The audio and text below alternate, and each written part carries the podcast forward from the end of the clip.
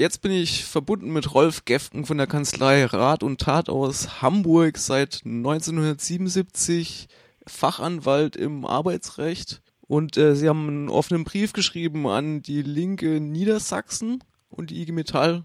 Habe ich das richtig verstanden? Um was ging es denn dabei? An die Linke, an die IG Metall äh, ist es sicherlich weniger erfolgreich.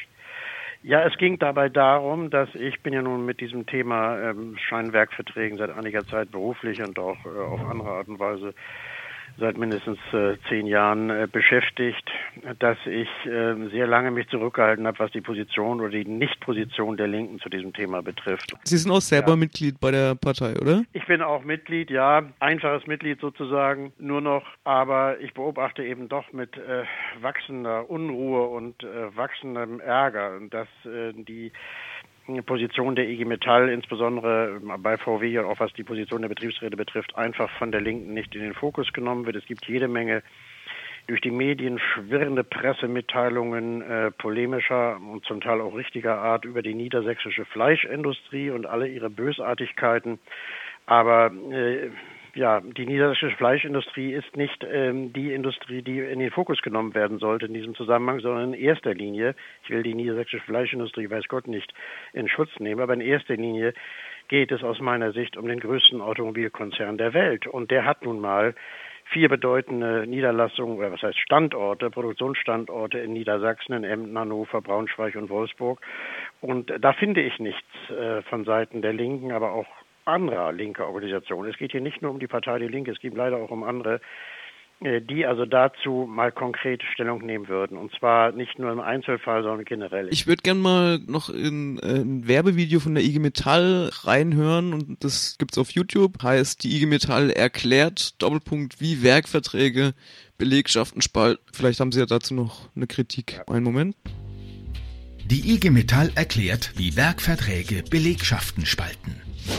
Das ist Ralf und das ist Sven. Beide montieren beim Autobauer Turbomobile die Räder an die Autos. Ralf hinten, Sven vorne. Ralf und Sven machen genau die gleiche Arbeit, aber zu ganz unterschiedlichen Bedingungen. Ralf arbeitet fest angestellt bei Turbo. Dort kümmert sich ein Betriebsrat um ihn. Seine Arbeitsbedingungen sind im Flächentarifvertrag der IG Metall geregelt. Sven ist dagegen bei der Firma Knauser Logistik angestellt. Turbomobile hat Knauser per Werkvertrag beauftragt, die Vorderräder zu montieren. Knauser Logistik hat keinen Betriebsrat und auch keinen Tarifvertrag mit der IG Metall. Dem fertigen Auto sieht man nicht an, dass Turbo die Montage der Vorderräder an Knauser vergeben hat. Es hat vier Räder. Doch für Sven ist es ein gewaltiger Unterschied. Als Beschäftigter bei Knauser macht er die gleiche Arbeit wie Ralf bei Turbo. Aber er muss länger arbeiten, verdient deutlich weniger, hat weniger Urlaub und bekommt kein Weihnachtsgeld. Das finden Ralf und Sven ziemlich ungerecht. Ja, so weit, so gut, so schlecht. Äh, die IG Metall wirbt im Internet jedenfalls mit einem Video, in dem sie es schon thematisiert, aber äh, sie sagt halt auf der einen Seite gibt's eben diese Turbo-Firma, die halt das berechtigte Interessen hat, ähm, Arbeitsschritte auszulagern. Und dann gibt's halt die bösen Knauser-Betriebe, die äh, nicht in den Tarifvertrag fallen. Was sagen Sie denn dazu? Ja, da kann man mindestens drei Dinge zu sagen. Das erste ist interessant, dass es da eine Turbofirma gibt und eine Knauser. Was ist denn mit VW? Warum könnte man nicht das gleiche äh, Video mal bei VW machen? Das Problem ist, dass dann dabei herauskäme, dass eben diese Hauptkritik, die man da äußert, dass nämlich bei der Firma Knauser kein Tarifvertrag existiert und kein Betriebsrat, dass diese Kritik dann nicht mehr greift. Und? Fragezeichen. Was ergibt sich denn daraus? Wenn die Verhältnisse, die strukturellen Verhältnisse, übrigens auch die Verdienstunterschiede, genau die gleichen sind wie bei Knauser und Co., beziehungsweise und Turbo, äh, aber eben mit dem großen Unterschied, dass die Metall dann sagen kann, so wir haben die Statistik in Sachen Tarifbindung ein bisschen verbessert und wir haben da noch einen Betriebsrat eingerichtet.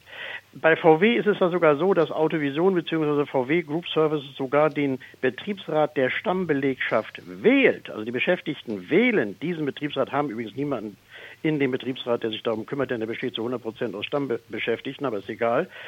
Das heißt, die haben, die Metall ist präsent. Die Metall ist überall präsent. Dann, das ist der große Unterschied, der entscheidende Unterschied, aber auch der einzige Unterschied. Sie ist präsent Punkt. Was fehlt, und das ist das Weitere, was dazu sozusagen ist, ist eben die entscheidende Forderung, die dann zu erheben wäre und die man ja erheben kann in diesem Zusammenhang, wenn man denn schon meint, man schließt Tarifverträge ab, nämlich die Gleichstellung. Das heißt auch letztlich natürlich eine Kontrolle dieser sogenannten Auslagerung, die ja, das ist ja in dem Video richtig gesagt worden, keine Auslagerung ist, sondern sozusagen eine Inlagerung. Das heißt, das, was dann als Outsourcing verkauft wird, ist nichts anderes als eine Manipulation und übrigens eben auch eine Form der verdeckten Leiharbeit, die ja mit der Novelle von 2017 eigentlich äh, nicht mehr möglich sein soll. Und da ergibt sich dann die dritte Frage. Dadurch, dass diese Novelle 2017 in Kraft getreten ist, haben sich ja zumindest rechtlich auch einige Möglichkeiten für die Beschäftigten ergeben. Warum klagt die IG Metall dann eigentlich nicht? Beziehungsweise warum unterstützt sie Klagen von Werkvertragsbeschäftigten, gerade auch bei VW, ich habe es ja selber erlebt, über einen Zeitraum von über zehn Jahren inzwischen auch schon, vor 2017. Warum unterstützt sie die Beschäftigten nicht bei der Durchsetzung entsprechender Rechte? Sie hat ja auf der einen Seite diese Novelle gefeiert. Jetzt kann man die Novelle kritisieren, kann sagen, ja, da gibt es immer noch irgendwelche Lücken aber die Leute wurden im Wesentlichen allein gelassen in ihren Verfahren. Wir haben jetzt noch einige Verfahren beim Landesarbeitsgericht Niedersachsen, wo demnächst terminiert wird. Wir sind da mit denjenigen, die da klagen, bei VW absolut alleine. Die Metall zieht sich zurück in die Position des Beobachters und es ist immer das gleiche Prozedere. Wenn dann solche Klagen abgewiesen werden, dann heißt es, das haben wir doch gesagt. Siehst du, es hat keinen Zweck. Nicht? Die, die Rechtsprechung sieht man hier auch wieder als Maßstab sozusagen gewerkschaftlicher Arbeit. Es wird nicht gewerkschaftlich gearbeitet, es ist geguckt, was irgendwelche Urteile dann mal gesagt haben und daran orientiert man sich. Dabei ist man dann allerdings sehr inkonsequent. Zum Beispiel bei den Testfahrern war das so, das war noch vor 2017, da hat man dann plötzlich den Leuten gesagt, nachdem die von uns vertreten wurden, also wir vertreten euch jetzt. Vorher haben wir das abgelehnt, das keine Aussicht, jetzt machen wir das aber. Gut, dann haben sie es gemacht. Und äh, die Kammer beim Landesarbeitsgericht hat dann zwar äh, die Berufung zurückgewiesen, hat aber ganz bewusst die Revision zugelassen, weil die der Meinung waren, das müssen wir jetzt mal grundsätzlich klären. Und das Dumme war, das Merkwürdige, nachdem sie das dann übernommen hatten, das Mandat, sie mussten gar nichts mehr machen, wir hatten schon alles geschrieben, haben Sie dann nach äh, Zugang des Urteils keine Revision eingelegt. Die Frage der Vorsitzenden dann an mich bei Gelegenheit, wo ich dann mal wieder bei, diesem, bei dem Gericht war, warum denn da keine Re Revision eingelegt wurde, konnte ich nur damit beantworten, dass ich gesagt habe, ich weiß es nicht. Die wissen, es ist jetzt eine andere Bevollmächtigte da. Und äh, ich sage nicht zu viel, wenn ich erwähne, das Gericht war sehr verärgert. Das ist jetzt keine juristische Kategorie, aber es hing einfach damit zusammen.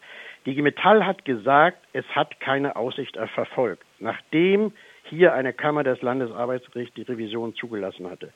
Wenn eine Kammer eines Landesarbeitsgerichts eine Revision zulässt, dann ist das ein Dokument der Erfolgsaussicht. Aber auch das hat der Metall nicht gereicht, mit anderen Worten.